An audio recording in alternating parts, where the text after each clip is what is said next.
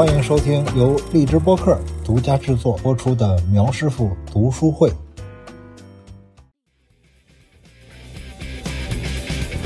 Hello，大家好，我是象征，今天又是韩姐来打个招呼。哎，大家好，好久不见，我是小韩。嗯，今天我们聚在这里啊，除了我们俩之外，还有一个非常重要的人物啊，这位同学，韩姐给介绍介绍。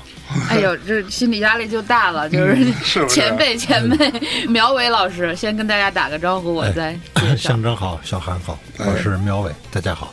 哇，苗师傅怎么叫？就是作家肯定，是，著名作家。然后现在是新晋的播客主播，播客主播就是苗师傅读书会，给大家推荐一下，真的挺有意思的。哎，还有一个叫文学体验三十讲，但这是那个去年的了，应该是啊，是，那是一个讲座，对，讲座 讲座课件儿，对对对对对。课件儿。对，所以今儿把苗师傅找来是吧？其实有一个很重要的，呃，之前我在这个微博上好像大致预告过一下啊，这个聊一本书啊，聊本书。那这个书是什么书呢？我先简单说两句啊。这个我们把时间回到我出生那一年，你出生那一年，我出生那一年啊，一九八零年的十二月八号啊，下午五点钟左右啊，著名的这个摇滚音乐人啊，诗人、艺术家 John Lennon 列侬老师啊，这会儿他给一个歌迷签了一张唱片啊，就是他出的那个 Double Fantasy 那张唱片啊，他这个时间过了差不多五个来小时，当天晚上的十点五十分左右。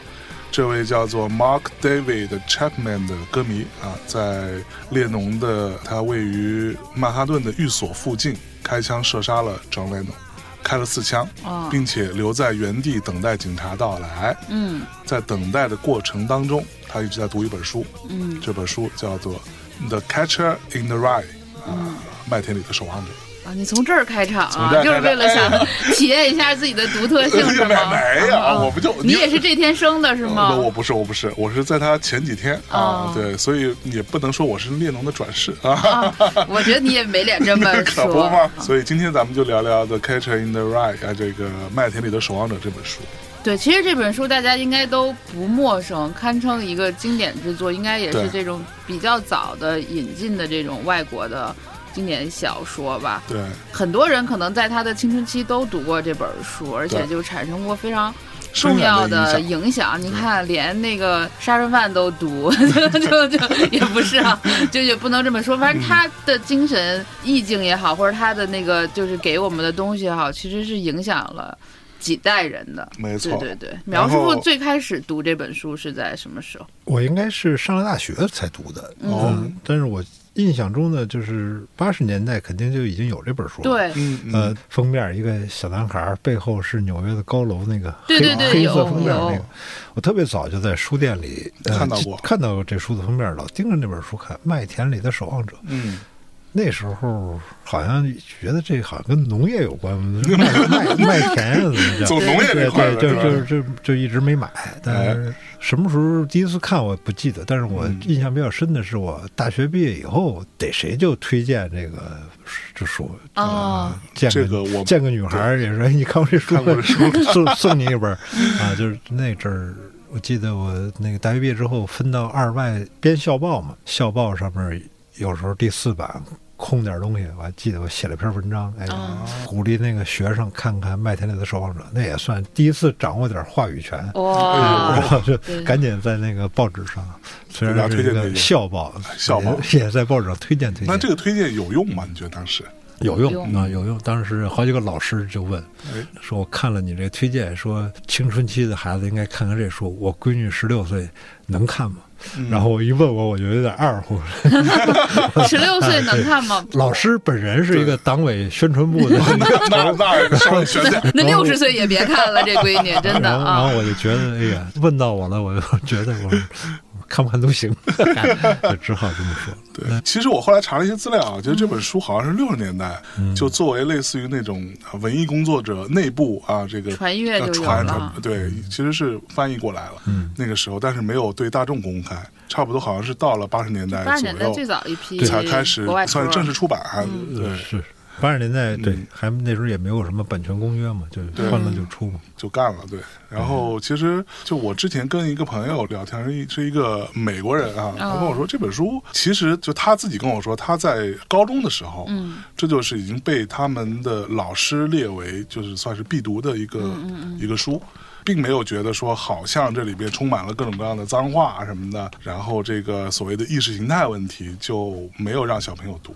我后来还听说，如果你是学什么英文文学这样专业的，这本书也是必读的书之一。啊，其实它当年一直到现在吧，也算是一本畅销书吧。也，其实是卖了非常多的本的，对吧？这本书应该没有进过，因为嗯我有一个版本是一九五一年的版本，就是是黑的，没有封面设计的一个黑版本。哦然后后来人家告诉我说，这个是一九五一年出的图书馆版本，就是专门发给图书馆的。所以只要一般学校图书馆或者社区公共图书馆采购这本书，那就说明这本书没有被说禁啊，对不像什么查泰莱夫人或者是尤利西斯那儿是列为禁书没有。那它里面是有一些脏话，但是你其实读的话，它那个脏的字眼儿不是那种特别脏的字眼儿，顶多就是他妈的呀，或者是糟糕啊，或者是，这个部分我稍微去查了一下啊，整个这本书当中出现了两百三十七个 goddamn，啊，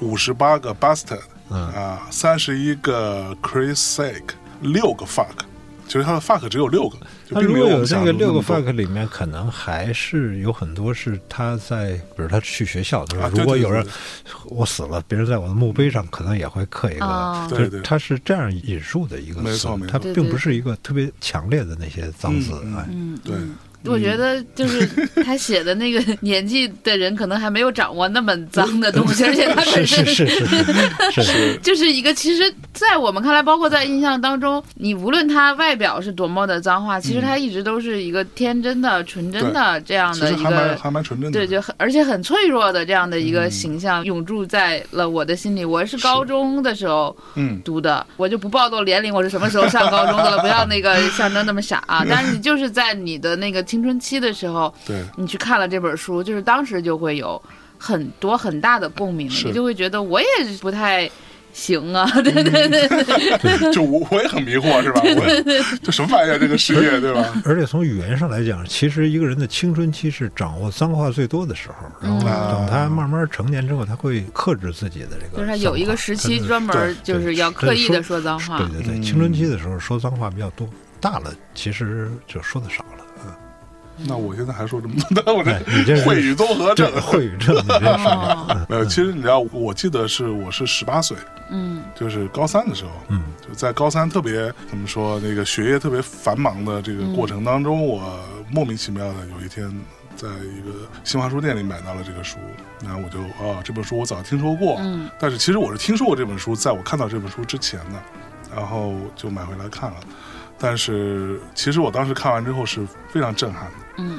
就是对于我来说，我甚至可以说，如果没有这本书，可能我之后的人格的形成不会像现在这样子。对我来说会是好一点儿，会坏一点儿，可能会更坏一点。其实它对我来说是非常非常重要的一本书，因为我就跟你一样嘛，当时觉得，其实一直到很后来，我都是一个那种看什么都很不顺眼的人，嗯，对吧？对就我可能最近几年稍好点儿。也没变太好，就是象征就老爱咱们这个能说脏话哈，这个就像象征口头禅就是什么。都是傻逼，我们全是傻逼。就是他，只要他不懂的东西，就都叫傻逼。就是你这个归类法，是不是就跟霍尔顿学的呀？类似吧，啊对，就是我在那个时候，我内心是这么想的，在我十八岁的时候，但是我那时候并没有办法，并没有那个能力把它总结出来。但是，但是我觉得我是一个非常奇怪的人，嗯然后我甚至也还蛮自卑的，在那个时候。但是我读了《麦田守望者》之后，我发现哦，原来也有人跟我一样，哦，遥远的世对，界，原来世界一个有另外一个朋友人，然后所以其实，在很后来，我为什么后来能那么像你说的盲目自信啊什么的？其实这本书给了我很大的一个影响。那你当时看完之后的感受是怎样的？就我也不太行，就 不太信，对，而且嗯我觉得这些书就是。比如说，我们今天能做到这儿，可能都是因为这些书。这些书不是说我们找到了这些书，是这些嗯书，他就是会找到我我们，对就是他引发的是你性格中的一些潜意识。我也是高中的时候，我跟老师吵架什么的，我被调到特别后边，就是那些听摇滚乐的那些孩子，他嗯也手里有这些书，对，就对我来讲是同时的，就是我开始听。呃，什么尼尔瓦纳，听什么呃碎南瓜，然后嗯看《麦田守望者》，还看什么晃晃悠悠，啊，就对，就是它变成一个沙拉套餐，进入到了我一个三好学生的脑子里，就我整个人就发生了黑化和质变。对，这时候难道不应该还在夹杂着什么卡夫卡呀？那那看不懂，那高中生看不懂。对对对，晃晃悠悠能看是不是至少得，加个少年维特的烦恼，也？看不懂。哦，我的 理解能力有限，但他那个真的，你可能你别的大部头都看不懂的情况下，那个你一看就懂。对对对，就是它其实是易懂的，而且那个你很容易代入。对。你觉得我是他，我要不就是霍尔顿，我要不就是霍尔顿他妹，反正你老感觉你跟他们是一家人，是。就然后你面临的可能人家是外国名儿的那些老师啊，什么嗯。学校啊，什么那些的吧，对。换成你那个王老师、周老师 什么的，也都是一个德行的老师。嗯，我觉得他很适合高中生的时候对你建立一个世界观的一个认知，或者是打开另一扇世界的大门，或者是你的人生一拐弯儿，你可能就能遇到他吧。嗯，苗师傅呢？是，但是他特别容易被当成一本对成人世界的虚伪、嗯不太不太认可、发出反抗的这种青春叛逆之书哈。对，但是其实你别忘了，这本书里面，他我现在岁数大了哈，我在想这本书里面，他对同龄人的讽刺其实是多于对成年人的讽刺的。哦。成年人只不过有时候比较虚伪，或者他不太接受那一套，但是他对同龄人中的那种，比如说浅薄、嗯，粗鄙、对，嗯势利眼嗯。和着序，就是嗯。着实的顺序，这个规则的建立，这都是说的是同学，对。对对对对对。他说的可，都是同学，所以你很容易就是我们有时候特别容易说啊，这是是骂老师的，嗯，他的确骂老师了，但是 你别忘了，他也骂在同学了。对他就是象征说的，我说这你们家是傻逼，我怎么怎么样，他建立了一个区分。这本书其实是后来有很多人会随身携带嘛，就是他在嗯。美国流行起来之后，嗯，你为什么说像是他联动那哥们儿嗯，呃他手里有这本书，有很多人会随身带着，嗯嗯嗯，他好像就是一标记似的，我随身带着这本书，然后我就跟你们家不一样，就是也是一个区分的标志，是吗？我读这本书，我读了所以我这本书了跟你们也不一样。和你们没读这本书的人是不一样的人。嗯他嗯。他是在同龄人中也会建立这种区分，嗯。所以就是小孩没有自动获得正义这时候，我青春我反抗我就有理，不，嗯，你青春你也是傻逼，这个照样有的，对。这个嗯。没有那个道理。嗯，没有，其实他就在这个主人公的，在他看嗯。来，就他整个整本书里出现的所有人，基本上没有他不讨厌的，对吧？就对吧？就是他看来，反正大家都是傻逼，他可能他怀念他的弟弟，嗯，以及对他的妹妹的喜爱，对，但是他没有特别强的侵略性，比如说，不像咱们脱口说你你你傻逼你傻或者怎么，他就是看不惯嘛，对。就是看不惯，他就他更像是那种发牢骚，对。永远在埋怨，你知道吗？稍微有点骂骂咧咧，但是也并没有特别侵略性，因为相对来说他是一个很敏感的小孩儿，他嗯只不过很多时候周围的人不太敏感，嗯嗯，特别是你比如说。印象深的一个人物就是让他写作文，跟他住在一个屋，让他写作哦，文那哥们儿。对对对，那哥们儿不就是自己洗漱用品一团糟，但是每回出去约会见姑娘的时候，嗯都会把自己收拾的特别漂亮嘛。对，干干净净，然后他自己不会写作文，然后让你写，写完了呢，你托尔顿写完之后，他看说你你怎么写了一个这？我让你描述一个房子，一个描述，你怎么写了一棒球手套？对，他就是一个粗鄙的人，他不细腻，他没法儿感知这个一个细腻的东西。那霍尔顿也这样会讽刺他。还有一点你别忘了，就是霍尔顿是一有钱人，你注意到嗯就是对，不管他在潘西还是他以前那个学校，他两次写到同学要管他借衣服穿。嗯，对嗯你出去约会，你要向我借衣服，那说明我有漂亮衣服。他还说他有一个漂亮的旅行箱，可能是假如说名牌吧，反正是某某名牌。某某名牌，他那同学拿的是一个破旅行箱，嗯。所以他那同学总要把那个破旅行箱跟他那个名牌旅行箱放在一起，让别人误以为霍尔顿用的是破的，那个同学用的是好他的确在讽刺同学的势利眼，但是是。你别忘了，他那个作品中，这个霍尔顿是一个富家子弟，跟那个瑟林格的地位很像，因为对瑟林格也是他们家搬过几次家，但最后他上学的时候，他是住在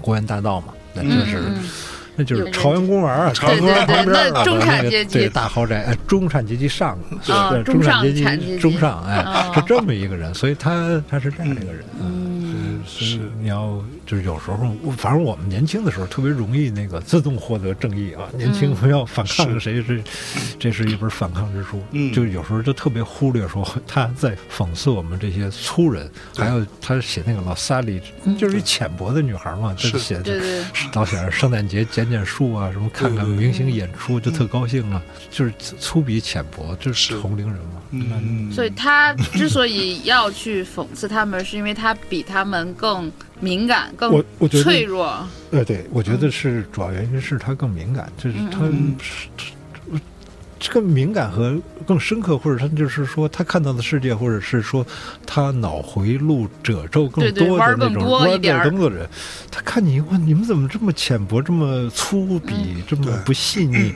他别扭，你知道吗？嗯他嗯他他这个别扭是 是特重要的，这个可能跟我们那个我年轻时候、年轻时候的那种感受是一样的，就是是叛逆，是反抗，是觉得这世界哪儿不对，但是对，他真的不仅仅是针对成年人的，嗯嗯对嗯。啊，针对整个世界，其实。对嗯嗯，就是一个细腻的世界和一个一个比较 对对对颗粒感比较 不一样。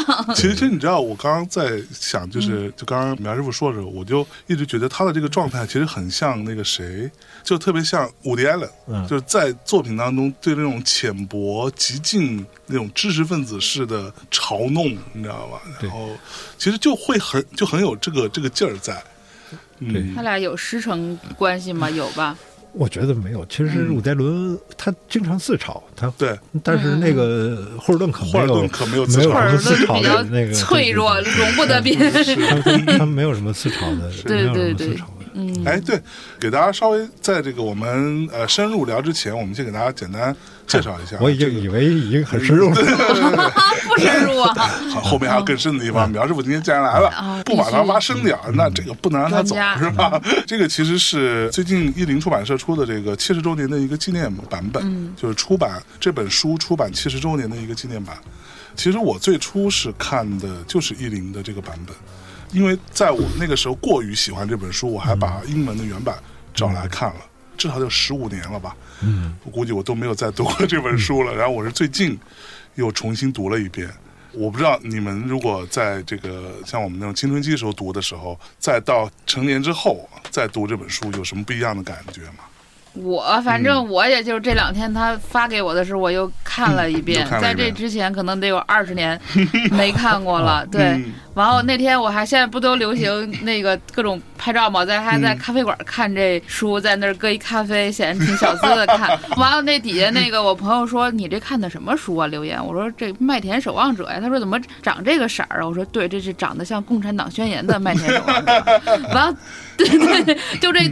大红配大黄，真是、是有点儿，对，跟小时候想的那个确实不一样。对对，是但是我特别清楚记得我上高中的时候看这个书，改变了我对世界的一些看法。但我就是在我一过现在这个高龄看这书，我就觉得，对对，我这人怎么这么事儿啊？就是他怎么这么这么麻烦呀？这个人就觉得处理问题的能力怎么这么差呀？就，然后就完全不一样，就哎，其实我也有类似的是吗就我这次看，我以前对于这个男主角霍尔顿非常有代入感，我觉得我操，他跟我你就是非常像适令。我，对，这就是我吗？对，嗯适应我吗？但是我这次看的时候，我觉得这小孩子怎么这么烦人啊？然后我在一边觉得他烦人的过程当中，我就突然意识到说，是不是因为我老了？你终将成为你讨厌的对人，，就是我这个已经我就完成了。我就变成了他的一个某种意义上对立面了。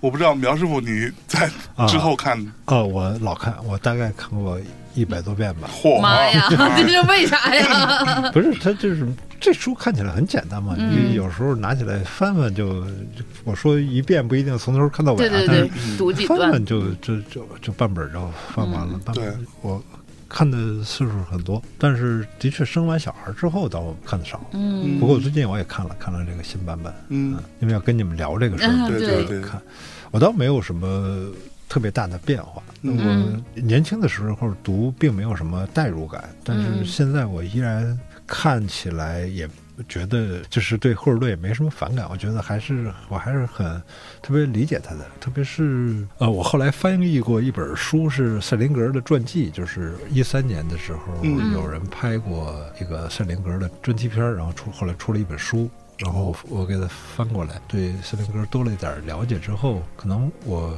会，比如说，斯林格是四四年地日那天登上诺曼底哈，嗯他是那个第四师第十二团的一个士兵，然后背包里呢就背着这个小说，写了六章吧，差不多，反正背着这个草稿。嗯。然后这第四师呢打了诺曼底，然后雪尔森林战役、突出部战役，就是他们的这一个师的伤亡率是百分之二百，就是等于说呃死了一批人之后编制满了，嗯。然后给他补充新兵，嗯。然后又会死，就是整个这个战斗过程中死了百分之二百，分之二百，那等于他那个时候二十五六岁，嗯，然后等于身边就会有二十五六岁的同伴死，就会有十八九岁的新兵上来。嗯，再死去嘛。然后你看着就是十八九岁的人死了，他是为了在战争中保持理智写这本书啊，嗯。就是跳进一个散兵坑，就拿着打字机就能够，他是干嘛？他是让自己不疯嘛，就是你要隔绝这个炮自我保火。护对，那个其实你看，那维特根斯坦也是嗯在战争中写出来一本书，就是什么伊芙琳沃也在那个嗯伞兵训练的时候写出一本书。他是这这帮人为什么不是说他那书那么重要，一定要写出来？就是你给自己找个事儿干，然后不去想这个整天的炮火，然后别疯掉，嗯就是就是这么个目的。嗯所以你看，但是这本书到他四八年又写了一年，然后四九年差不多到五一年才开始出，五零、年写完的，五一年才开始出，他也费劲，也写了好多年。嗯嗯其实你看这个书里面跟战争一点关系都没有，对，嗯对，他写的还是一小孩儿，还是战前的事儿。嗯。但是呢，但是有时候你会发现，有好多人小孩儿他心里难受，他看了这本书，他得到了一种特奇妙的治愈。对，对，嗯这个霍尔顿也是哈，一开始有他是在一个疗养所写的，嗯挺奇怪的。哎，为什么得到了这个治愈？这挺难解释清楚的啊。嗯还有就是说，你看这个斯林格没直接写战争，但是他正好是在战后那几年嗯嗯嗯写的这本书。那他那种内心伤痛，他是怎么用这个写作来处理的？是嗯虽然是一本跟战争没关系的小说，但是嗯你去想那种隐含的伤痛是怎么处理？为什么好多小孩会内心有伤，然后看完之后会有一种被治愈的感觉？说的简单点，有人懂我，或者对有对对对人带动我。呃，是，这个其实挺好玩的，而且塞林格自己也没有太多写过，不像至少没有像海明威那样写过特别多的对，以战争为背景的小说。是，海明威当时跟他在一个师，那个塞林格是第十二团，不是还说他给给他写过信吗？二十二团，这俩人见过面儿。嗯哦，但是塞林格写过信给海明威，对，因为那时候海明威是前辈嘛，哦塞林格是晚辈，是晚辈要见见偶像嘛。但是两个人对战争的态度是不一样的。对海明威就打仗，我得露出胸毛，然后向女人展示一下我受了多少伤，我多哦，闷，这样一个。就战争让他兴奋，但赛林格嗯面对战争有点吓坏了，什么恐惧？我我觉得谁不恐惧？他一开始想去打仗，也是觉得，哎，我一富家子弟，什么都没经过，我怎么成作家呢？嗯嗯嗯，那我要上战场，总要得经历点事我儿，要对去经历事儿，然后变成一个深沉的作家。但是这哪想得到能打成那样？然后就吓 坏了。哎，我记得当时好像嗯是谁写的，说他呃有一次采访还是什么，嗯还是他自己写的，说他在从那个战场回来之后，嗯他说就你的鼻子里永远都有你的战友的尸体被烧焦的那个味儿，这个味道是永远不会消散的。你比如说他进入那个达豪集中营嘛，他嗯嗯他们那个是，比如你看到集中营那个惨况。嗯，嗯，这不是成人世界造就的吗？然后这么多年轻人死去，然后那个集中营那个样子嗯，这不就是政治家成人造就的。嗯，是嗯那我们骂你几句怎么了？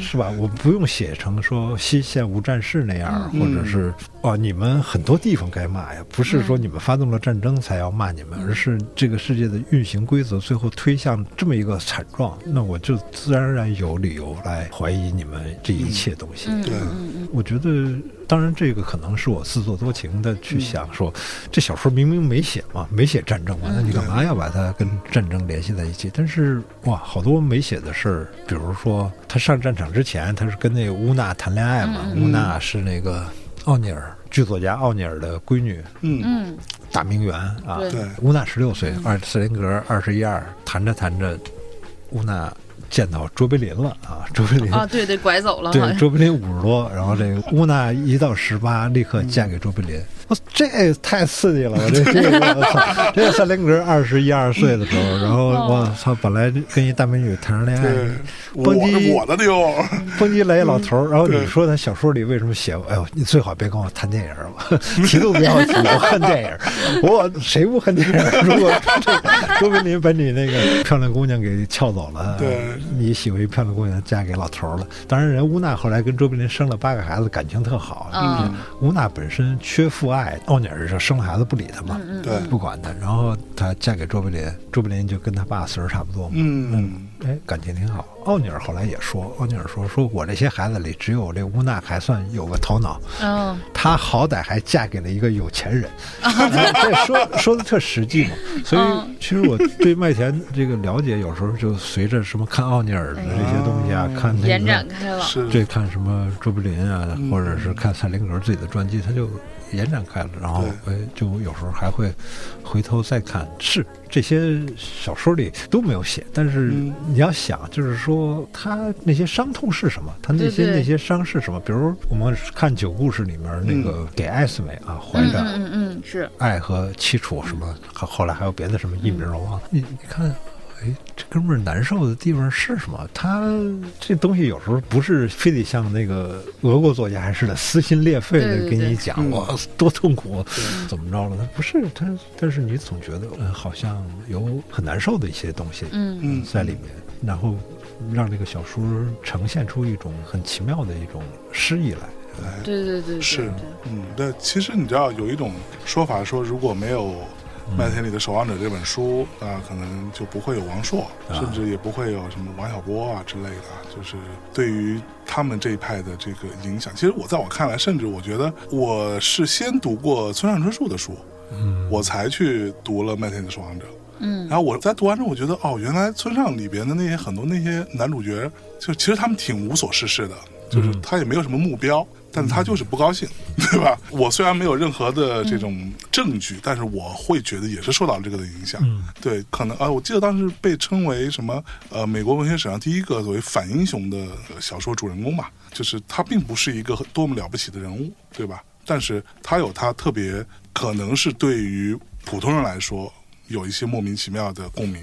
然后会产生一些，我就是对于这个世界也好，对于这个社会也好，对于现有的秩序的一些质疑，对吧？这个作家之间的这个传承和那个互相影响，咱都对苗师傅可能比较懂，但是这俩应该隐隐约约有联系吗？但我觉得就都比较虚无，就是这种虚无的东西，是不是它是一个源头啊？呃，也不好说。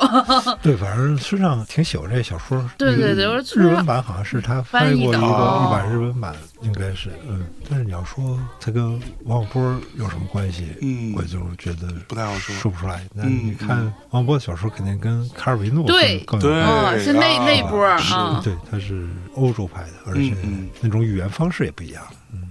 对，我觉得跟王朔也关系不大，就是每一波都会，就是每一代人都会有每一代人的那种语言方式和他的嗯那种主题。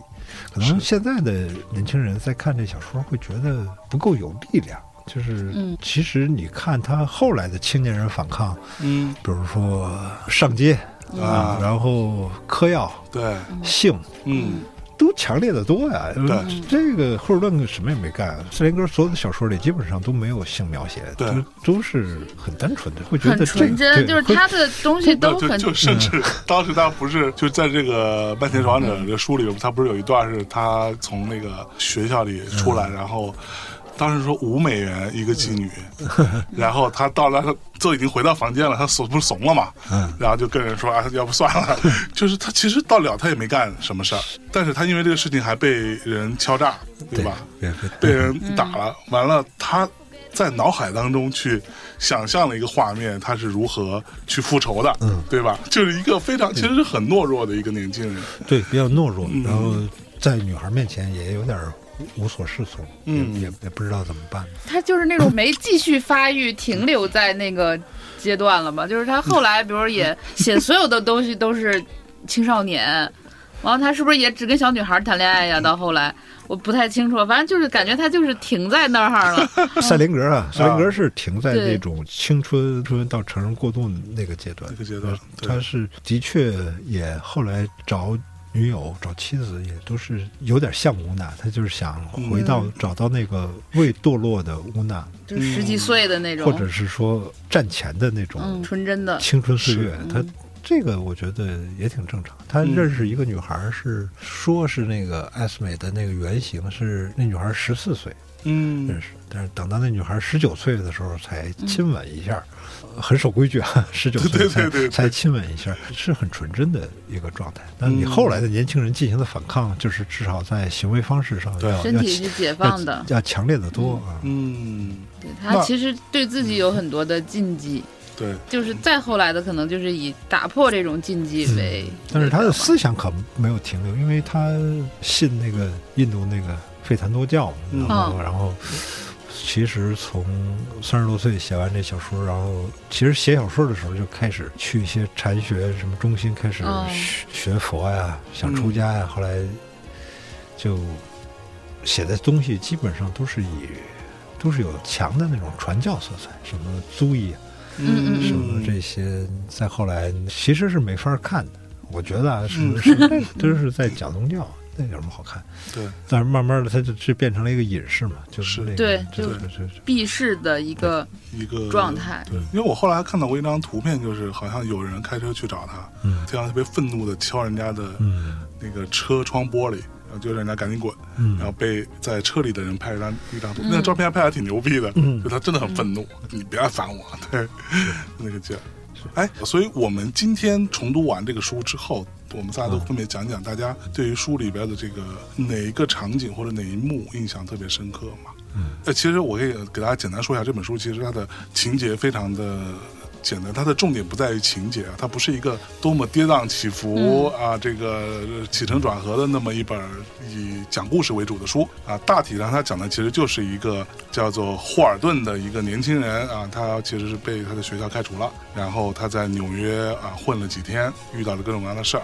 到最后的大体上的结局应该是他被送去，应该是去疗养还是什么，就是类似于精神上面的疾病，大概就是这样的一个情况。对，然后这个书就结束了。那我们来说说大家对于这本书里有什么印象深刻的一些情节，或者说场景。那我来先说好吧。嗯其实你知道，我这次重读完之后，我印象最深的反而是一个特别小的一个事儿，嗯就是他去他第一个老师，就是那个老师通知他，其实、就是、历史老师啊啊，对，历史老师就是说你其实就是被开除了嘛，大概是这意思啊。他就去他老师家里边，这个老师其实还试图想要劝啊，说你还是要好好读书啊，还是要考大学啊、之类的哈、试图让他再回归所谓正道上。嗯但是他其实所有的注意力都在，就是这个老师穿着一个浴袍和睡衣，然后他是一个年纪很大的老头儿，他露出来的小腿，他的小腿上的皮肤白白的、皱皱的，反正就大概是这类似啊，就是他的注意力完全就放在这个事情上面，就是对于一个老男人的身体的厌恶。他也写到他的整个房间里面有很多的这种或者这种药水味儿，药水儿，嗯对，你知道我这次读完之后，我就突然，我为什么印象深刻？就是我突然想到，当时我在读的时候，第一次让我觉得跟他有共鸣，就是在这点。你因为老师也不是因为我经常我在那个时候经常是老师啊什么找我的时候，他跟我说一些什么事情，但是我其实是在走神的，我其实就是在观察，或者说我的注意力就放在了一些特别奇怪的地方。我记得当时我的那个点是，老师来找我说啊，你数学要好好学，你现在其他科都不错，但你他妈你数学就是不行。然后我当时整个我就注意到这个老师，他因为经常拿粉笔，他手上有粉笔灰，然后他可能会擦在自己的裤子上，嗯或者不小心蹭的，他裤子上就有印儿，有三个手手指头印儿在他的裤子上，我一直看他那条裤子，就是我产生这样的共鸣，其实就在这个点。所以我这个读完之后，突然想起来，原来也有人跟我一样，在当时啊，就是把我的当时记忆给换回来，这个是我印象特别深刻的。注意力不集中吗？对对对对对，嗯，那你呢？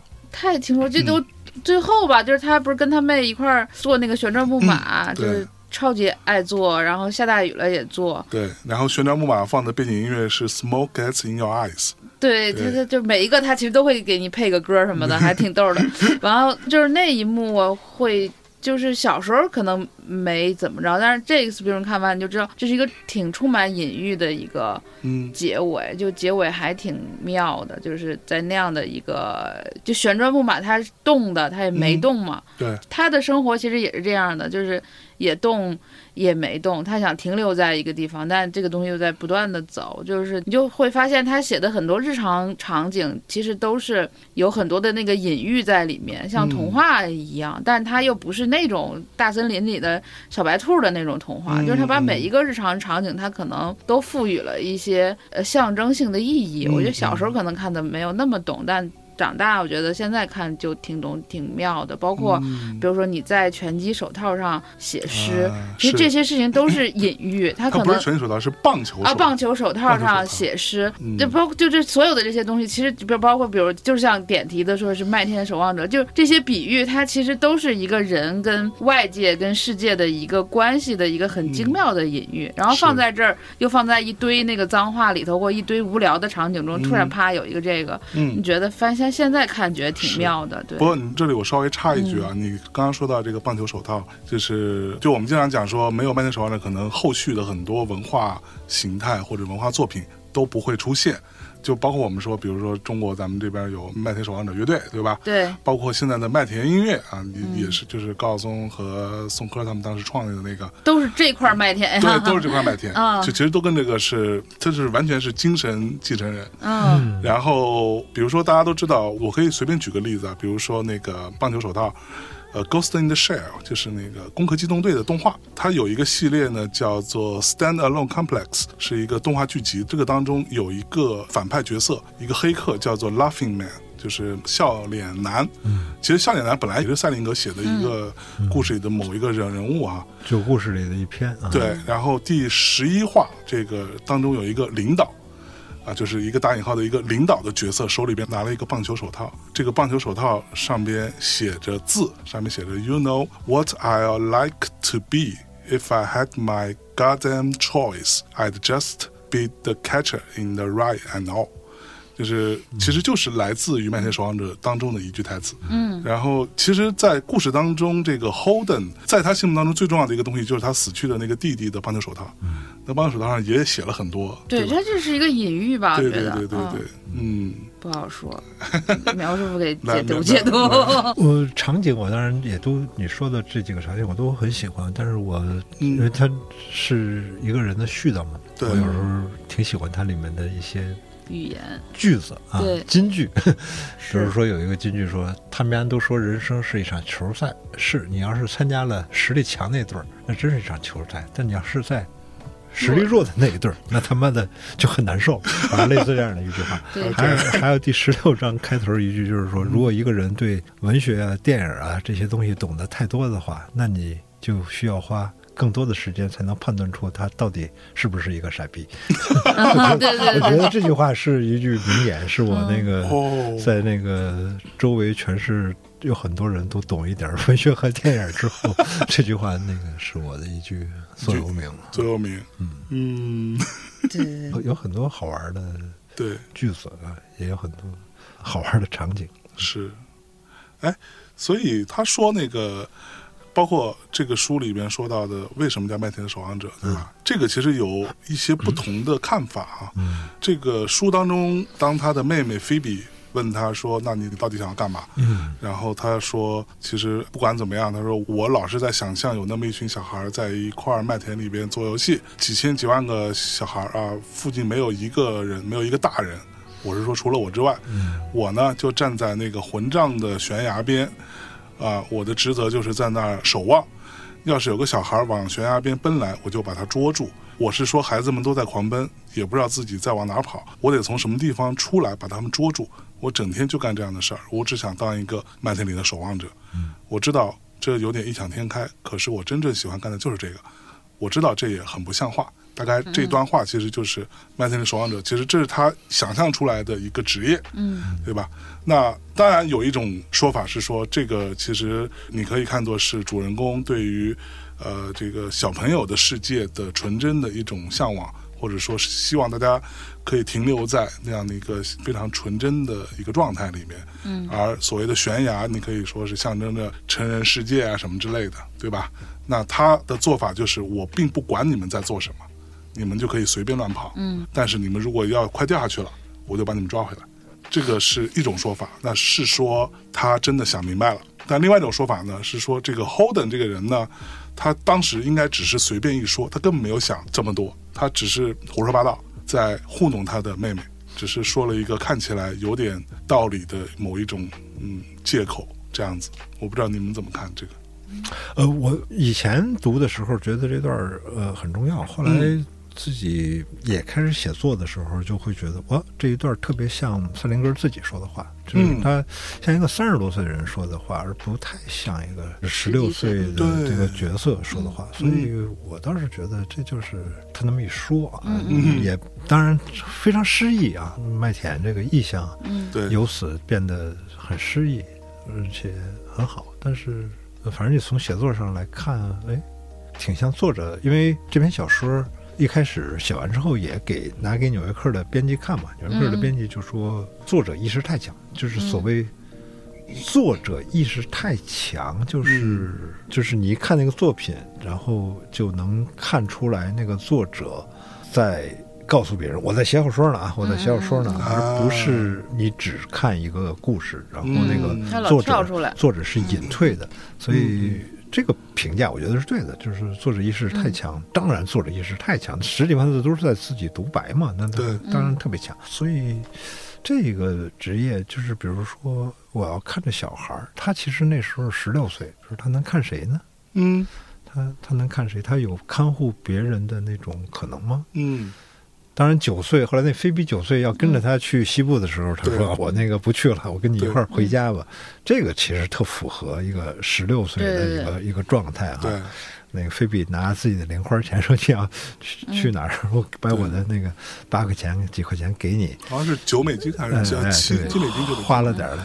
对，这这个是十六岁状态，嗯反而这句就是说啊，我要做一个麦田里的守望者，这听着就是特像一个三十岁的一个作者跳出来在说话，嗯。我自己感觉还真是对。就你这么说，我觉得是。因为我在读的时候，我就经常会感觉赛林格就突然就出现在你的背后，你知道吗？然后他突然开始说话了，嗯。我还真有这种感觉。这么说的话，就他挥之不去的这这么个人就在你背后。嗯，是是，他有时候会有，比如他有一章，他就说那个去看戏的时候，看好多人啊，那种稍微上了大学的人会装出特厌烦的语气来，特厌烦的表情来谈论一出戏。这我们都知道啊，我们在那个社交场合，对 或者是什么那个一些有约的场合，也可能会会见到这种这个装腔作势的这种人啊。poser 是嗯，？再比如说，他说讨厌别人的时候说这些有些男人从来不读书。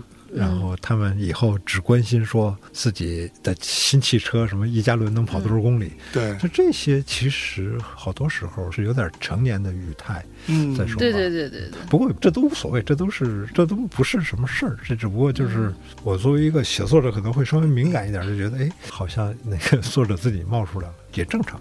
他不冒出来，真是全是十六岁的那种语言和思想，好像也不对。他肯定是有特别早熟和更深一点的东西。嗯，他早会吧，就是比较聪明，就是开窍比较早，接受东西比较早。但这就是我之前也是看到一个什么媒体形容一个国内的作家，就是作家我就不说是谁了，但那句话我记得特清楚，就特别适合形容他，就是说这些人是既早会又晚熟的人。啊，就是你觉得挺对的，就是他他他开窍开特早，但那个懂那个人情世故特别晚，就是就早会而晚熟。嗯呃，就我觉得这个状态真的是一个对，其实这里面就是他说那一段的时候，你前面那几句特动人，就是写嗯菲比那几句特别动人，就是菲嗯比说：“我知道你讨厌现在发生的一切。”嗯或者他就否认嘛，不，我不是这样的。嗯菲比就逼着他说：“说那你说一样，说你一个喜欢的东西。”对然后嗯过了那么几句话，他写到这个麦田。其实那个老菲比那个状态是特别对，就是他对霍尔顿的描绘也特别准确，就是你讨厌正在发生的一切。嗯对这个没错，这就是霍尔顿的样子。嗯是所以他其实也是赛林格自己的分身嘛，可以这么讲吗？就是他把他好多东西都都放到这里都放到他这个主人公里边了，所以就经常呃，会是分不是清楚。是是，因为他有一段五二年的时候，他跟一个作家有过约会，他总会说呃什么几年前霍尔顿在干什么，什么嗯他会这么说话，这么说话就好像这个角色是他本人，对，就是一个活着的一个人嘛，确有其人嘛。然后嗯有时候那个他战友也会说，说我一看这书就知道这就是安的，说我我我跟他写的，我跟他打过仗，就就那那一起打过仗，一起一起扛过枪一，起扛过枪，这对这是什么交情？他他就是这这就是他，是这个是肯定的，就是肯定是他。他的中上阶层的生活状态，嗯嗯包括住的地方都呃很相似。对对然后那个一写就是自然历史博物馆啊，或者是嗯中央公园儿，这这不都是他们家附近那点地儿吗？是嗯，就是你知道，这里面让我觉得有一点还蛮动人的地方，就是因为他自己就是一个满嘴脏话的这么一个家伙。就是我们在说这个小说里的主人公啊，嗯但是他他有一幕是他去到他妹妹的学校里，嗯在他妹妹的学校的墙壁上发现上面写着 “fuck you”，对吧？嗯然后他就特别愤怒。他就对，他就特别愤怒。他说：“这他妈的谁干的，对吧？嗯谁在上面写这种东西，然后让我的妹妹和那些小孩看到可怎么办？”就是这幕让我觉得，哦，我突然能够感受，他其实还是有一些怎么说，就是不能说是底线，我觉得他有他温情的那一面的这个部分的。有一个场景，就是也会好多人会会记得，就是他，你看啊，他那书里面是有很多脏话，但是他其实在霍尔顿的那个语言里面，嗯，也有，但只不过是跟他的那个同龄人，就是有一个年纪比较大的一个。一个大学生跟他见面，在酒吧里，啊注意吧。那段的时候，他自己说了好多脏话，但是他，你看他有一个场景，就是他钻了一个雪球，然后他要上公共汽车，然后那汽车司机会说：“你要把这个雪球扔掉。”他保证说：“我不砸别人。”这嗯就那段儿嗯啊，到最后还是按自己的要求扔掉的。哎，其实是挺规矩的一个人，啊嗯对嗯这相相对来说挺规矩。嗯在火车上碰见同学的妈妈，虽然他在说谎，嗯对，但是他言谈之中还是还是算是有礼貌的，有礼貌有礼貌的小孩。有有规矩的一个孩子。嗯嗯嗯嗯对，他的说谎是因为他不想告诉他同学的妈妈他被开除了。对，假假假装成另一个人，对像一个恶作剧一样。嗯，嗯，还好。所以你们觉得霍尔顿是到底是讨厌这个世界，还是他更讨厌自己？他应该挺自恋的吧？不太 讨厌自己吧？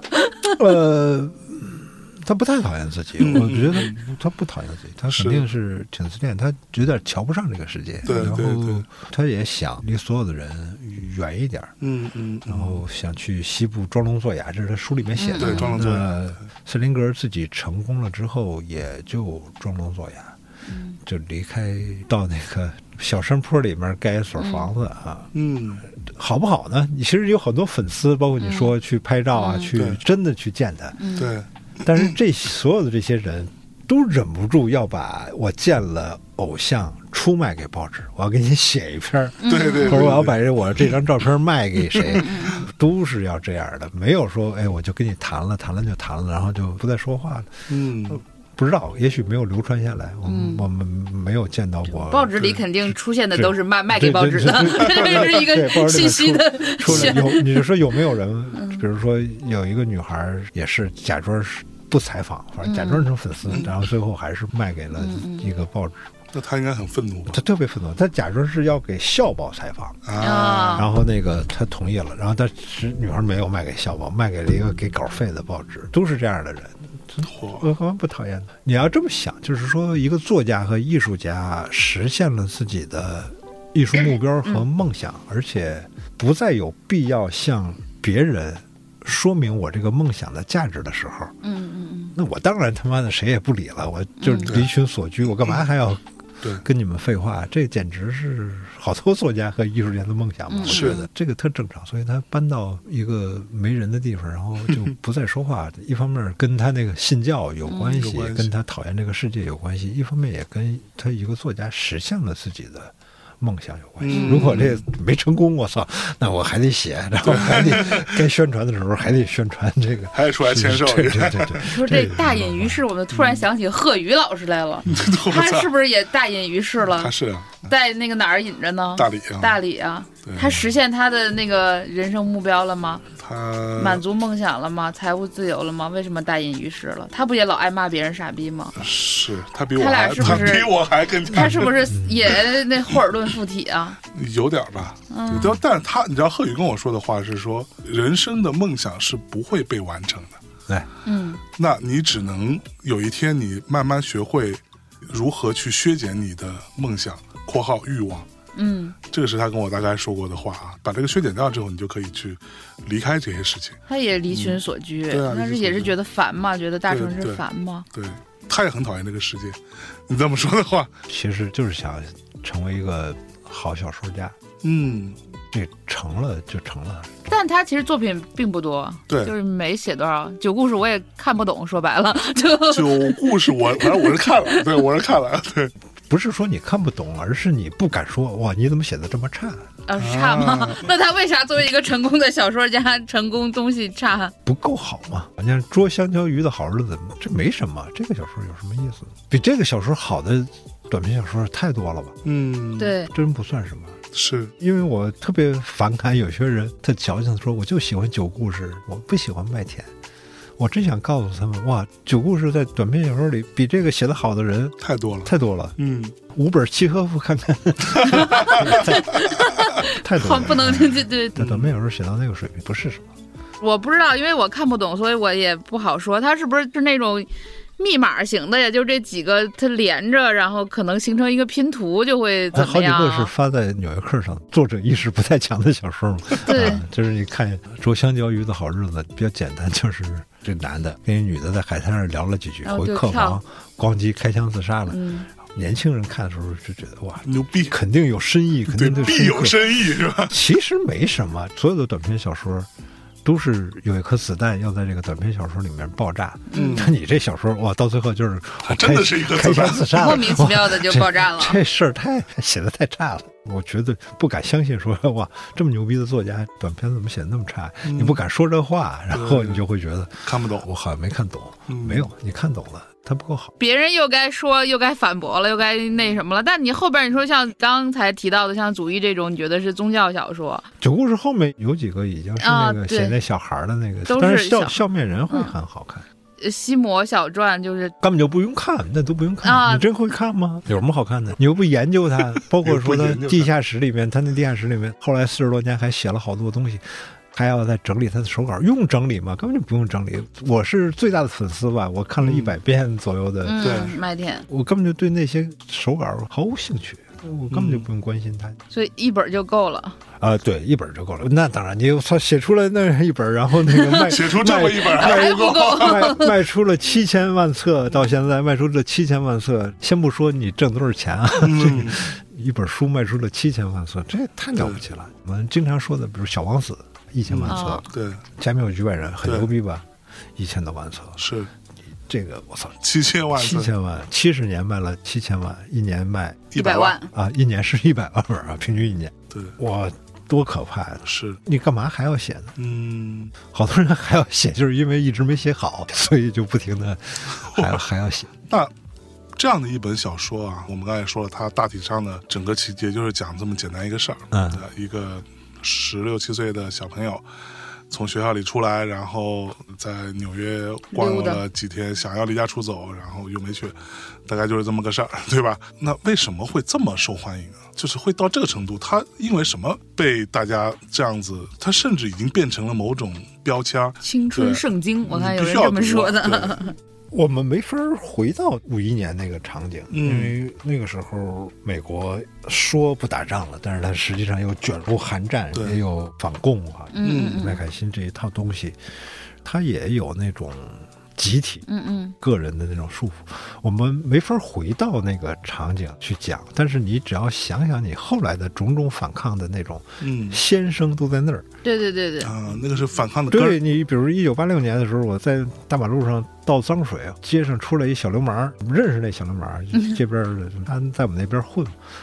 我倒完脏水，跨过那污水沟，唱了一句歌，叫“我操，我曾经问个不休，为什么你不跟我走？”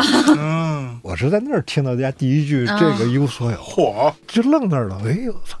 你要追溯起来，这不就是青年反抗的声音吗？然后你倒吧，在文化或者小说里面，嗯。真正有青年反抗的这个声音，是从麦田这儿传出来的。啊。那你你就可以想象种种的力量吧，就是你后来太多了，这把嗯。青年反抗，你像那个乌音的反叛是嗯。十年之后嘛，对，嗯。保隆拜占度的飞车党差不多也是，用一句特别诗意的话说，就是在每一次撼动牢笼的痉挛中，都可以听到霍尔顿的声音。他是一个先生嘛，就是你青年人想撼动牢笼，嗯嗯嗯，都会有一个特敏感的一哦个看不惯的一个声音，嗯。在五一年的时候说出来了。是。你想后来才有什么嗯。六十年代这些是？没错，先生很脆弱、很细腻，对对对。而且看着也没什么力量，骂骂咧咧的。但是骂骂咧咧的，你后来的这个声浪简直太大了。嗯，对对对，对，包括你看五十年代法国他们那边什么电影新浪潮那波，是对，其实你甚至都可以归因到这个事儿上。是，戈尔达、特吕弗他们在他们所倡导的事情就是没有理由嘛，嗯对吧？所谓的无因的反叛，就是我并没有要倡导什么，嗯但是我就是要对现有的事情说不。六十年代学生运动，你像那些嗯。口号，你都能够觉得，哎，好像像麦田，比如说对，要驱除头脑中的警察，嗯嗯嗯。嗯要互相操，否则他们就操你。嗯，就这些口号，你听了，这不就是感觉像从那个霍尔顿嘴里面，哦。后来长大了再粗俗一点说出来的话吗？嗯这是嗯这太正常了，是，只不过会越来越强烈，越来越有针对性。嗯嗯嗯嗯这种抗议之声。是嗯。嗯，但是还是别忘了，就是年轻人总觉得自动获得正义，自动获得我反抗秩序，我叛逆，嗯。而忘了霍尔顿对那个同龄人的讽刺。所以有一个苏联作家，他曾经说过一段话，就是他说，在苏联谈论政治之恶是特别自然的一件事情。嗯。所以我作为一个作家，就要警惕这个，嗯嗯嗯，对对对对，这个是作家或者是创作者应该注意到的事情。太正确了哈，年轻人，我要反抗，嗯这件事儿太正确了。但是你作为一个创作者，我要反抗，这就好像哦，是来你你来反抗反抗，嗯你要写出来歌儿啊，你要拍出来好电影，你要写出来更好的小说，你还是要把这个东西给它弄得更好嘛。没有人能够自动获得一种正当性，这个是嗯挺重要的一个事儿。嗯，别把自己摘出去，就是都那样，好多呀。年轻时候喜欢那些乐队什么的。嗯，你刚才你那么念《守望》什么的时候，突然想起来，张守望对啊，就是这个守望，他以前叫张刚旺，你知道吗？对对啊，我不能报人本名啊，但他就是他为什么要张守望？就是守望，就像他们这种，其实像刚才苗师傅说这个不把自己摘出去，包括在同龄人之间的这种，我就突然想起了第二十二他们那一波，嗯。就是那一波的玩摇滚的那些年轻人，他就是既看不上上一波摇滚乐，也看不上当时的大明星。对，但他们其实都是特别弱鸡的一帮小孩儿，就是大学没毕业什么的，嗯但他就真的是不把自己摘出去那种。那个时候还是挺有意思的，嗯就是那个时候，因为我也刚大学毕业来来北京看见他们，但现在好像摇滚乐也不这样了，所谓的青年反抗好像也不这这样样了，没有，就是其实我觉得这个也是一个很有趣的话题，就是我碰到过不止一个所谓的年轻人跟我讲说，摇滚乐都过时了，你们怎么还成天在他妈聊摇滚乐？反抗是不是也过时了呀？现在然后就包括你跟他说相对来说比较经典的一些文学作品，《麦田守望者》，他说谁看这个啊？现在嗯，你们会觉得他真的所谓过时或者打引号的老土了吗？这个事情在当下还有它的价值吗？我也不听摇滚乐，我也不知道。嗯但是我后来反思，我们喜欢的那些东西，也是当时我们那个时候特时髦的东西啊。对，我记得我们上高中的时候，忽然有一天大家都跑出去买书，有弗洛伊德的书卖了，哎，啊，我就是天呀，这出去买书，买一本弗洛伊德的书。然后那个时候，弗洛伊德转折对，那时候高中时候有一同学叫高奇嘛，啊，然后哟，哎，他那时候在学校里，高中校园里唱点那个英文歌。嗯，他上大学之后，我们聚在他家，他那时候有好多录像带，对《枪炮与玫瑰》对对对演出录像带。对，我当时就特别不爱看，我操，真他妈吵，这有什么好看的？您到底反抗不反抗啊，苗师傅？就是说每个人喜欢的东西不一样。嗯就比如说我喜欢当时特别流行的萨特呀、弗洛伊德呀，啊这也因为当时流行嘛。是，然后高奇那帮人就听这些摇滚乐对然后他们就后来组乐队。嗯是，我们高中校园里当时唱歌这好多年轻人都知道嘛，都喜欢嘛。嗯，只是说低年级那儿还有一小孩，据说唱歌也不错。这孙子叫什么？叫窦唯啊。然后后来说，哎，听说东直门有一女孩唱歌也特牛逼，叫什么？姓王，反正。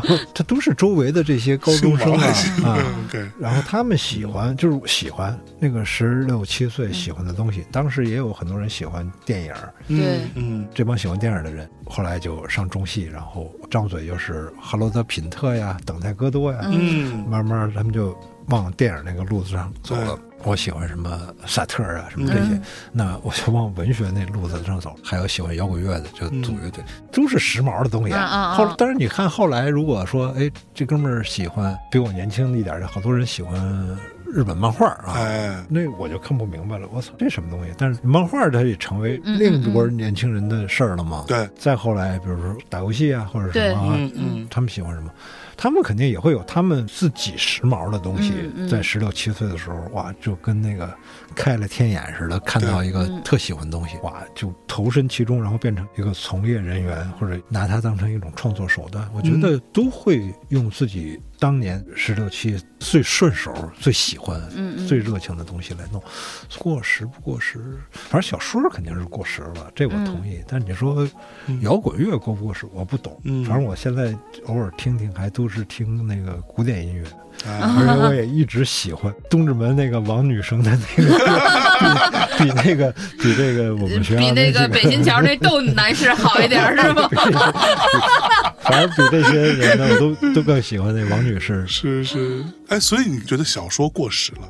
那，小说肯定是是你说小说作为一种，叙述手段，啊啊真的吗不好玩吗？那是因为影视多了或者短视频多了，它过时了，还是说它本身就过时了？应该掌握一种，比如说我看托尔斯泰的小说，就跟看电视剧一样。如果有上帝世界自己会写小说，他肯定按托尔斯泰那么写，嗯，就是电影、电视剧本，看着就是一样。这个都是有点胡说的。嗯我后来采访过一个韩国的一个呃游戏设计师，他也写小说，嗯然后他也做游戏设计。采访完了，我觉得哎是挺好。如果以后大家都用一些虚拟现实的东西来玩，嗯嗯嗯。那你可能电影也觉得也也过时也不，现在有一种说法，电影就是过时了是吧，嗯所以肯定小说里面还有某些东西是你只能用小说这个手段来弄的，这是没问题的。但是作为一种叙述，在这个社会里承担讲故事这事儿，嗯嗯那真的用不着小说来讲故事呢。嗯，嗯就我记得之前谁说过来着，他会觉得现在的拍的好的电视剧，其实承载了小说的功能，哎，对，承载了长篇小说的，对长篇小说的功能，而且它的表达可能比小说要更加的立体，更能让你感受到是啊是。你要看那个东区故事，那个那那那那形象，那就是一个特棒的一个文学形象嘛。嗯，那我们还喜欢读小说的，是不是过于不合时宜了？那没有啊，这是文化优越感。我听古典音乐，我就瞧不上你们这些听摇滚的。您咋这优越呢，您怎么？老优越了，这是。他他是这样啊，你比如说这个世界吧，一代年轻人反抗上一代人，他总是用各种各样的手段。苹果手表刚出来的时候我看一哥们儿写测评，他说这苹果手表肯定会颠覆手表行业。嗯说有些老男人虽然还喜欢瑞士手表，但他们已经不重要了。嗯我看这儿的时候，我心里就特纳闷儿，我说：“哎呦，这哥们儿等你富裕点儿了，你不买劳力士了？等你有钱的时候，对吧？你真不买劳力士了？我这个这套文化规则或者这套商业规则建立起来，你要说我通过几代人的反抗就给它彻底颠覆了，然后以后大家就都买苹果手表啊，你也不进入这个商业社会，也不听这个老资本主义讲的那套故事，绝对不买劳力士。我那个再也不觉得去歌剧院怎么样啊，嗯嗯嗯不太容易，但是你肯定会慢慢颠覆。但是这个老资本、文化资本还是会有它的力量。小说没人看了，但是劳力士还是会有人买。哦，那就在您的认知里，比如说看小说和劳力士和剧院的古典音乐，它可能都是一种文化资本吧，的啊这文化它资本进入一种文化资本里边，可能会这样的。嗯。连以后连看书都是，我跟你说，以后连你说我买书，家里有一个书房看书，哦，你是文化人，这是一种文化资本，哦，是吗？以后不用那么多人看书，哎，对对，刷抖音就行了。对。哦，对，看看公众号就行了。嚯，对呀，可不是嘛，比如说像我成长的年代，还会觉得说你是一个不读书的人，这种耻辱，啊对，吧？你会有那种羞愧的感觉。嗯比如说我那会儿经常跟人说啊，最近干嘛？我最近啊不好意思，我最近一直在看漫画。嗯，然后你都已经说了不好意思了，就代表说你觉得好像你没有低人一等对低了人一等了。即便你是开玩笑，但是你内心觉得说，你会默默觉得读经典的作品或者读就所谓的文学作品，嗯它更高级嘛？嗯，那难道之后大家就不会有这个感觉了吗？还是说我们的这种所谓的划分，也是一种被规训出来的东西？这话题真不知道怎么办，但是呢。嗯你别忘了，像斯林格这样的人，家里是有钱人，他是富二代。对，你像本雅明，他家里也是有钱人，他爸爸是大银行家。然后像卡夫卡，嗯他爸爸也还算有点钱哈。嗯嗯但是就这批人，他都是犹太人，上一辈都是有钱人，然后他们嗯想建立一个商业文明，或者是投身于商业文明，希望自己的孩子投身于商业文明。可不光这三个人，还有一帮十九世纪到二十世纪初的一帮犹太孩子瞧不起爸爸做的这些事情。啊，嗯觉得我操，挣钱，再再也没有比挣钱更庸俗的事情。更无聊 那个的事情了你。带我买衣服，哇，那标签会把我的手弄脏。对他们说要投身于我们要干文学，要干哲学，嗯，他们觉得这个是更高级更高级的事情。嗯不知道下一代小孩儿，如果你瞧不起我们这一波，瞧不起成年人，哇，你要干更牛逼的事情，你来干更高级的事情啊，而不是说我们大人设计好了游戏，你小孩儿就玩儿就完了。这这哪行啊？就是这世界会变成设计程序的人和被程序控制的人。那就所谓叛逆的新一代的这种文化人的使命是什么？你不能被成年人设计的那套游戏规则给控制住，那你来反抗吧，你来说你们更高级的事情是什么？怕的是大家就再也不意识到这个问题，嗯 没有这种反抗精神，觉得我操，为什么我爸爸不是大银行家？为什么我爸爸不是富翁？不是马云，就是老想这个，我操，那多没劲啊！就是那嗯精神上的创作，很多时候是要有这种对金钱的蔑视。嗯有些人会觉得说，霍尔顿是有钱家的孩子，嗯会被惯坏了，是被惯坏了，没错儿，同意。但是你别忘了，像白亚明和斯林格和卡夫卡这样的人，他们是蔑视自己的出身的，对，也挺不容易的。你想想。嗯有好多小文人是拼命的，是想多挣钱的，但是那些人是不，我是有钱人家的孩子，但是我我想干的事情，可能他们都没有从这个方面考虑过。嗯嗯，本身家里就有钱，他自己又贼聪明，又贼有才华，然后又这有点太精英主义了吧？这个是不是以后也会这样的？比如说搞艺术的这些人都是富家子弟被控制，只有这帮人才能去搞艺术，是不是也有这可那能啊？那咱这儿说有点政治不正确，对不能对对，艺术应该是没有大众都能搞的。说，实话实说，艺术这件事情从来就跟也不是说百分之百吧，但是绝大绝大多数都跟钱有很密切的关系啊。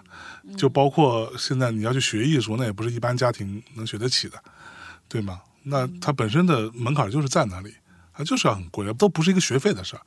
你去学画画，你交一学费是很贵，完了你每天画画，你买那些材料不花钱吗？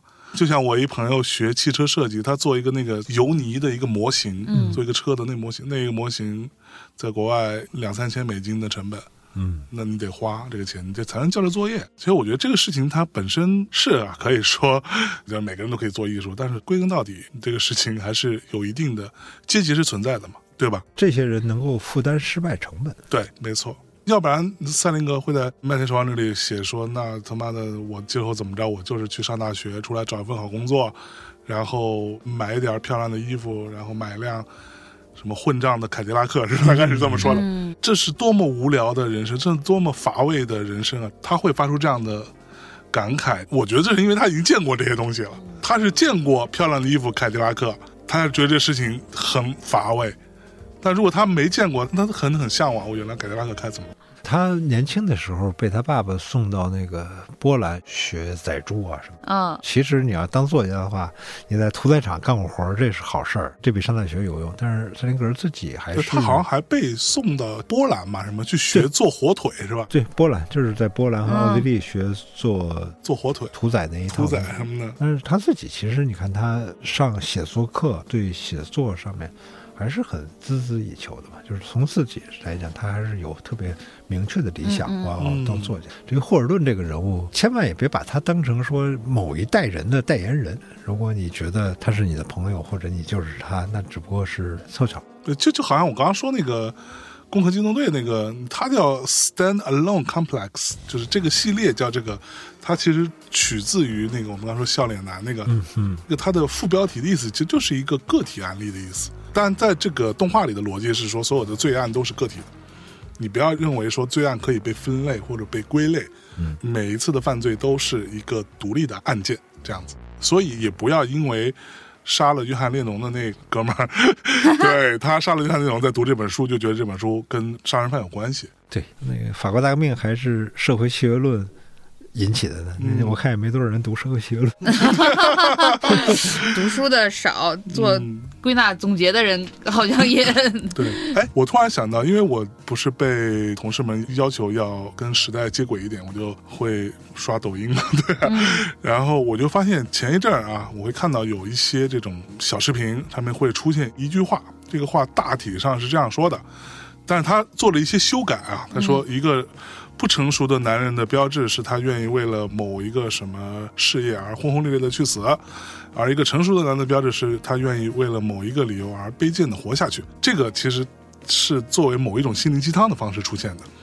但是我看着我想出来，这个难道不是《麦田里守望者》出现过的一句话吗？好像就是他的另外一个老师给他递了一张纸条嘛，然后跟他说了，这个是一个精神分析学家，对，是一个精神分析学家的话。对霍尔顿他不是去他的一个男老师家里面对，住宿嘛，住宿借宿一晚。对男老师就给他说了好多嗯鼓励他的话，然后告诉他这句格言嘛。嗯，其实那男老师说的话很正能量，就对是嗯嗯，是是，像罗翔老师一样，呃一一样和蔼，然后有鸡汤能抚慰人心，抚慰人心。很好。但是后来那个霍尔顿沙发上睡觉的时候，对哎，操，谁他妈摸我呢？就是那老啊师在对脑袋摸他。你要说这现在也不对，政治不正确，你恐同啊，你凭什么恐同啊？这我操，这霍尔顿大就就惊了嘛，就不行，我那个箱子还在火车站呢，我要去我要去火车站跑了。你要从情节上来说，这个事情是决定他要到西部去的推动，嗯这个是一个高潮的，推动。前面对，就是他觉得我操，我原来我可以投诉的一个借宿一宿的一个老师，你居然在我要睡的时候过来摸我。摸我的头，他就受不了这个嘛。其实当时他是有点幻灭的，因为就最后一点觉得成人世界里能信任的人，对，这因为他这这个最因为他真是更认为这个不是人对老师是个好人。对就是觉得他可能是他最后一个信任的大人，所以我嗯就所以我就要跑，或者要跑。我不知道这个句话现在有时候被单拎出来用，我我操，我觉得我特反感这句话，就是特别厌恶这句话。而且如果我们保持一点儿少年之心的话，应该对所有老师模样的人都保持警惕，嗯，不管他以多么抚慰人心的心的形象合头出现，人心合同，你你都要你都要警惕啊。对，但是在这个书里边有写到说，霍尔顿离开之后，他其实也他也不能确定这个老师真的就是同性呃恋者，对对对，对吧？但是他从信任变成了恐惧嘛，对对就是那就是一个标志性不，的，关键你知道，我当时我记得我在看那个英文版的时候，我看到这段的时候，我是有很认真去读这段的，因为就像刚刚苗师傅说，特别重要嘛。他说，他就突然从梦中惊醒了，感觉自己头被人摸了，然后起来就说你在干嘛？然后这个老师说，I just sitting and admiring。他用的是一种 admire 是一个什么欣赏的意思。其实这个词在英文当中的那个含义，其实它没有那么简单。在我看来，我当时读完之后，我说然后是一个好像是一破折号，说对是没说完是那意思。对对，那你说一个成年的男子对于一个小朋友用 admire 就是欣赏这样的词，其实是一种，在我看来，但是后来的书评基本上还是把这个老师解读为同性恋，对对很多书评都哇，你还要我写的怎么明白吗？对 对对。对对写到这一份儿，我关键是在前一晚上，他不是刚跟人聊了半天关于同性恋的事儿吗？是还好我怎么写的怎么明白？对，其实就也不一定是恋，就还是一种权利吧，用权利来去差不多了。你说到权力和性，咱就一会儿聊到别的。不聊聊到这样，这个再往下可就难聊了。啊。刚才说什么啊？说这句鸡汤是吗？对，这句鸡汤就是这句鸡汤，这句鸡汤就很烦，你知道，就这句鸡汤的逻辑，就我在看那些视频里被用的逻辑是什么？基本上配上的画面就是一个男人多么辛苦的在工作，然后忍辱负重养家，养养家然糊口后干自己不喜欢的工作拿钱。象征的意思是说这句话老是下面加一破折号，引自《麦田里的守望者》嗯象征说在看到这样的引用的时候，就老想跳出来说：“对我你们你们家引用对，错就是 了。麦田守望者 不是讲这个的，人家讲的就是永葆少年之心。你怎么还来个卑微的活着呢？就反了。他跟那小说那个拧调了子是反着的，整反着的，所以我特别愤怒，知道吗？对对对而且这句话不是半天，他是一个角色一个对一个角色，一个反面角色，而且这个角色还是引用别人的话，你就这么琢磨这事儿，嗯对吧？啊，这很烦，你知道吗？这就是七千万册的烦恼呀，啊，对吧？火，所以罗翔老师好像说过这句话，然后我我我操，我对安的所有的好感立刻消失了。你还说什么呢？操，他他也说半天《守望者》里说的这句话吗？不知道他哪 我说呢，操！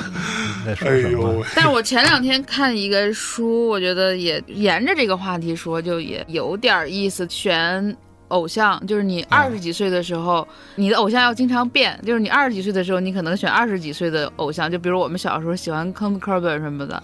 但是你到三十几岁的时候，你要选那种三十几岁的偶像；你要到四十几岁的时候，你要选四十几岁的偶像。你要、嗯就是你坑科本，他二十七岁之后他死了，死了。就是他给不了你到你三十几岁时候的那种人生经验，或者是怎么样的那个东西。不是说我选定了一个偶像就是一生的偶像，你可以在不同的时段去选不同的。